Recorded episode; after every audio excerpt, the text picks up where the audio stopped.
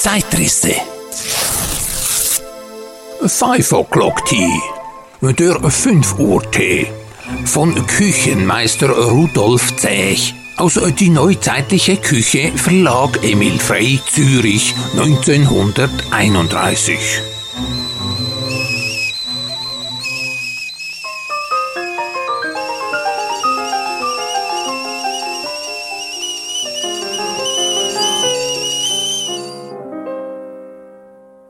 In den letzten zehn Jahren hat der Teekonsum enorme Fortschritte gemacht und droht den guten alten Biedermeier Kaffee allmählich ganz zu verdrängen. Hauptsächlich auf gesellschaftlichem Gebiet ist heute der Tee populärer als der Kaffee. Der Five O'Clock Tea ist wohl deshalb so beliebt, weil er für viele Häuslichkeiten eine überaus bequeme Form bildet, die Pflichten der Geselligkeit zu erledigen. Aber auch alle neuzeitlichen Hotels haben ihre Räume dem 5 Uhr Tee geöffnet und damit eine internationale gesellige Vereinigung ohne Zwang und ohne große Kosten geschaffen. Hier kann dann auch der weniger Begüterte gleichberechtigt mittun mit den oberen 10.000, die so den Lokalwechsel von Hotel zu Hotel zum Nachmittagstee als Sport betreiben. Für die vielen großstädtischen Besucher ist dieser über den Kanal importierte Gebrauch geradezu eine Notwendigkeit geworden, man weiß, dass an einem bestimmten Wochentag zwischen 5 und 7 Uhr die Dame des Hauses ihre Bekannten empfängt, dass man Leute, die man zu sprechen wünscht, dort antreffen kann, und zwar zu einer Zeit, wo man hierzu andernorts weniger Gelegenheit hat, das heißt, wo die offiziellen Festlichkeiten bereits vorüber sind und der Frühling naht, indem man seine Zeit weniger gerne der Geselligkeit opfert. Die Bewirtung der Gäste findet stets im Salon statt. Tische werden nicht aufgestellt. Zwanglos, wo man Platz genommen hat, wird Tee und ein leichter, mehr oder weniger opulenter Imbiss gereicht. Die Dame des Hauses oder eine ihr sonst nahestehende Person bereitet den Tee eigenhändig auf dem Teetisch. Dieser Teetisch ist meist sehr luxuriös ausgeführt. Er läuft auf Rollen. Seine Seitenwände bestehen aus geschliffenem Glas. Geschlossen kann das Tischchen auch dem Zweck einer Vitrine entsprechen, worin Teetassen oder altes Porzellan aufbewahrt werden können. Ausgeklappt dienen die Wände zum Hinstellen der aus einfachem Korbgeflecht bestehenden Gebäckkörbchen, Obstschalen und der Platte oder dem viel praktischeren mehrteiligen Kabarett. Vielfach ist die Tischplatte auch abnehmbar und dient dann als Servierbrett.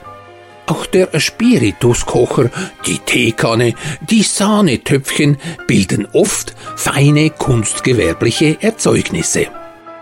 Jedem ankommenden Gast wird seine Tasse Tee einzeln durch den Diener oder das Mädchen gereicht. Sie steht auf einem kleinen, mit einer Teeserviette belegten Dessertteller. Neben der Teetasse stehen auf dem Servierbrett das Rahmkännchen, die Zuckerdose mit Zange und die Karaffe mit Rum. Je eine weitere Bedienung bietet dann das Gebäck an, große zerteilte Kuchen sowie verschiedenes Kleingebäck und Cakes, die Fruchtschalen, die Sandwiches und allenfalls noch italienischen Salat. Zum Schluss können auch noch feine Liköre gereicht werden.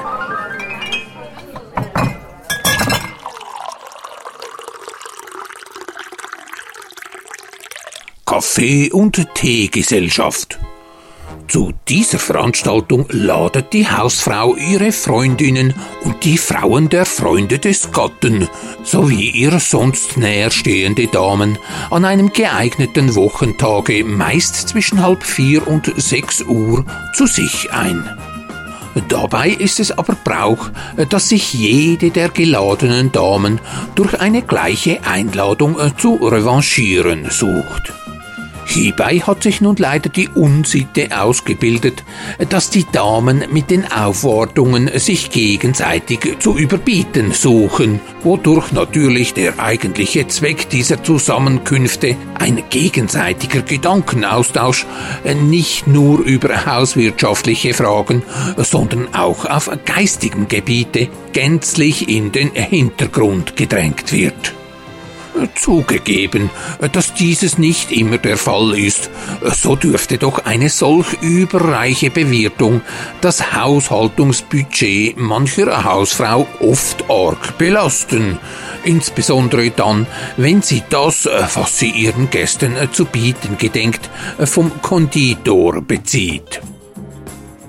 Der vielfach geübte Brauch, diese Zusammenkünfte im Kaffeehaus oder in der Konditorei abzuhalten, wo dann jede Dame die Kosten ihrer Bewirtung selbst bestreitet, ist wohl geeignet, diese Missstände zu beseitigen.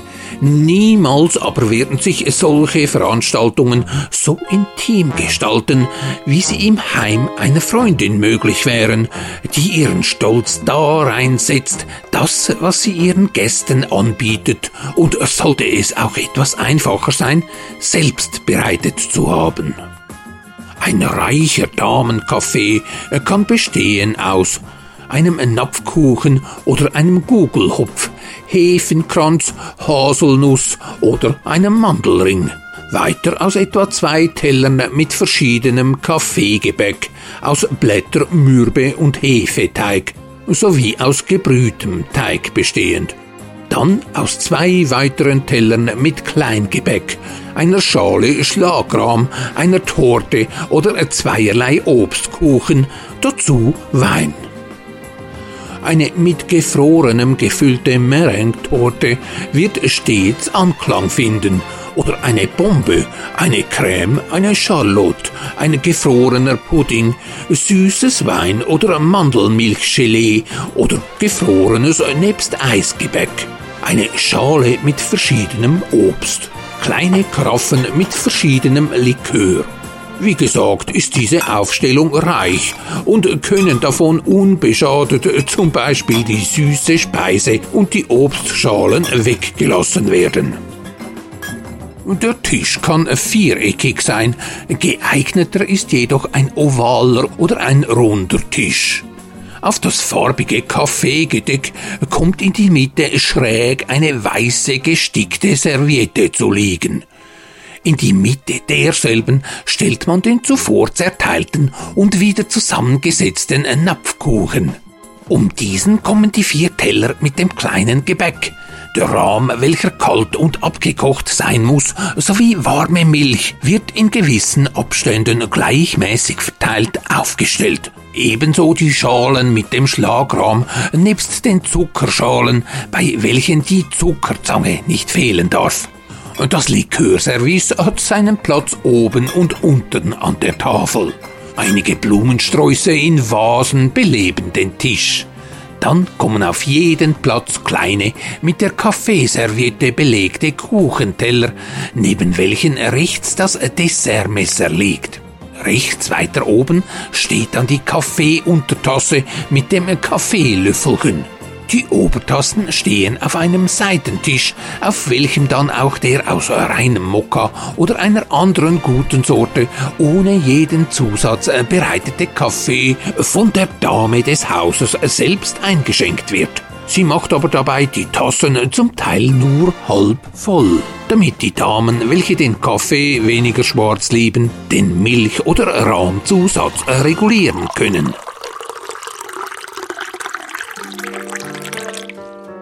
Wenn eine Tasse zum zweiten Mal gefüllt werden soll, schwenkt man sie zuvor mit heißem Wasser aus, welches man in einem Kännchen bereithält. Zum Ausgießen desselben benützt man dann eine Schale. Vielfach wird aber auch die Kaffeekanne nebst den Obertassen gleich zu Anfang auf den Tisch gegeben, wonach die Damen sich dann selbst mit Kaffee bedienen. Auf dem Seitentisch steht auch eine Karaffe mit frischem Wasser nebst Gläsern. Nachdem man dem Kaffee Genüge getan hat, für gewöhnlich schenkt man zweimal ein, wird das Kaffeegeschirr abgeräumt und die Krumen werden mit dem Tischbesen von dem Tisch gekehrt. Dann werden Glasteller mit silbernen Löffelchen aufgestellt und die Torte sowie das Gelee oder eine andere der zuvor erwähnten kalten, süßen Speisen aufgetragen auch die Schale mit Obst oder ein Obstaufsatz aufgestellt. Ein Damentee besteht aus einer Torte, zu welcher man dann Wein oder eine Bowle geben kann, süßem und gesalzenem Teegebäck, etwa zwei kleinen Platten Sandwiches, einem Teller mit gerösteten Weißbrotschnitten, Teebutter, Honig und Marmeladen. Orak oder Rum, gesalzenen und gerösteten Mandeln in kleinen Glasschalen, einem Aufsatz mit Konfekt und einem mit Obst, sowie einer der bei der Kaffeevisite erwähnten kalten süßen Speisen. Der Tisch wird auf ähnliche Weise gedeckt wie der Kaffeetisch. Statt des Kuchens kommt in die Mitte eine Torte, um diese in Körbchen von Flechtwerk, das verschiedene süße oder gesalzene kleine Teegebäck. Die Platten mit den Sandwiches sowie Aufsätze mit Konfekt und Obst bilden oben und unten den Abschluss der Tafel die Teller mit den gerösteten Weißbrotschnitten, die Teebutter, die Honig- und Marmeladenschalen, die Töpfchen mit kalter Sahne sowie die Zuckerschalen mit Zangen werden gleichmäßig verteilt auf kleinen Teebrettchen aufgestellt. Dabei vergesse man nicht, für diejenigen Damen, welche den Tee mit Zusätzen lieben, Vanillezucker und Zitronenschnitze mit aufzustellen. Die Karaffen mit Arak und Rum finden ebenfalls auf diesen Teebrettchen ihren Platz. Die Teemaschine, in welcher die Gastgeberin den Tee selbst bereitet, steht nebst den Teetassen oder Teegläsern am Ende der Tafel. Am anderen Ende steht eine Karaffe mit Wasser nebst den Gläsern. Auf den Tellern ruhen kleine bunte Serviettchen. Die kleinen Essbestecke liegen zur rechten Seite. Auch einige Blumensträuße in hübschen Vasen dürfen nicht fehlen. Nachdem der Tee abserviert wurde, wird bis auf die Torte und die Aufsätze alles abgeräumt. Der weitere Verlauf ist derselbe wie bei dem Damenkaffee.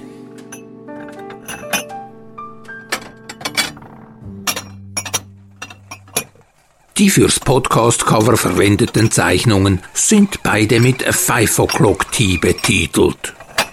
Das Bild mit der Teeduft inhalierenden Schönheit aus dem Atelier des amerikanischen Illustrators Peter Neville zierte 1905 die Frontseite eines Sunday Magazine der auf dem Barhocker hängende, qualmende Herr und die ihm vis-à-vis -vis sitzende Teetrinkerin stammen aus dem Jahr 1911 und sind ein Werk des Leipziger Künstlers Leo Raut. Nachfolgende Durchsagen beinhalten kommerzielle Angebote. Sie können zum großen Teil auch von Jugendlichen konsumiert werden.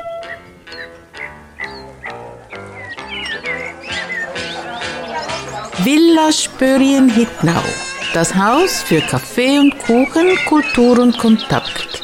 Gerne verwöhnen Sie die Damen des Villa Spöri Vereins auch im neuen Jahr wieder mit exquisiten selbstgebackenen Kuchen, Kaffee und Tee. Jeweils Donnerstagnachmittag von 14 bis 18 Uhr, außer an Feiertagen und während der Schulferien. Öffnungszeiten, weitere Infos sowie Hinweise zu Veranstaltungen in der ehemaligen Fabrikantenvilla findet man auf www.villaspöri.ch. Villa Spöri in Hittnau. Das Haus für Kaffee und Kuchen, Kultur und Kontakt. Wir würden uns freuen, Sie auch bei zukünftigen Werbeeinschaltungen begrüßen zu dürfen. Zeitrisse. 5 O'Clock Tea. Der 5 Uhr Tee. Von Küchenmeister Rudolf Zech Aus Die neuzeitliche Küche Verlag Emil Frey Zürich 1931. Genießen Sie nach Lust und Laune die kostenlosen, immer frisch aufgebrühten Zeitrisse-Episoden. Sie finden sie bei Spotify, Apple Podcasts, Deezer und so weiter, bei YouTube und zeitrisse.ch. Dort können Sie dem Zeitrisse-Gastgeber auch einen kleinen Unkostenbeitrag hinterlegen. Äh, Dankeschön. Zu Dampfkaffee und Tee unter freiem Himmel trifft man sich an der mobilen Kaffeebar von Kaffee Raffi alias Raffaelius Alva Grosser. Äh, Goldesel Nummer 2 hat heute seine Premiere und bis jetzt ziemlich gut bestanden. Können wir doch auch einen Kaffee trinken. Die aktuellen Einsatzorte sind ersichtlich unter www.kaffee-raffi.ch. Kaffee mit Doppel-F und Raffi mit PH. Ja, das Selmen. Ja, ja, ja, ja. Go, go, go. Ja, also. Weißt du, du noch mit. Aha. Und ah.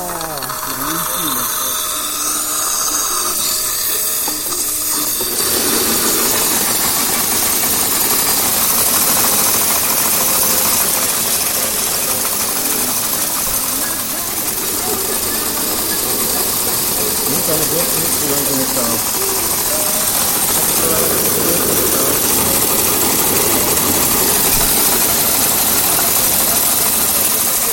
Herzlich willkommen zurück im Coffee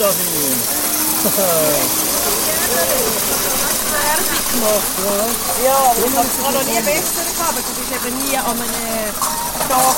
Du hast geheißen, du sagst am Mittwoch da. Ah, das, das haben wir sich nur ganz gut verlassen. Und wenn ich dann einen rausgehe? Äh, hat er mal geschaut auf der Webseite von mir. Und schon ist der Tee fertig, hast du gesehen? Eine Zeitrisse-Episode rund um Tee und Kaffee mit Don Quelle, Lady Irene Treegarden und Raffaelius Alva Grosser.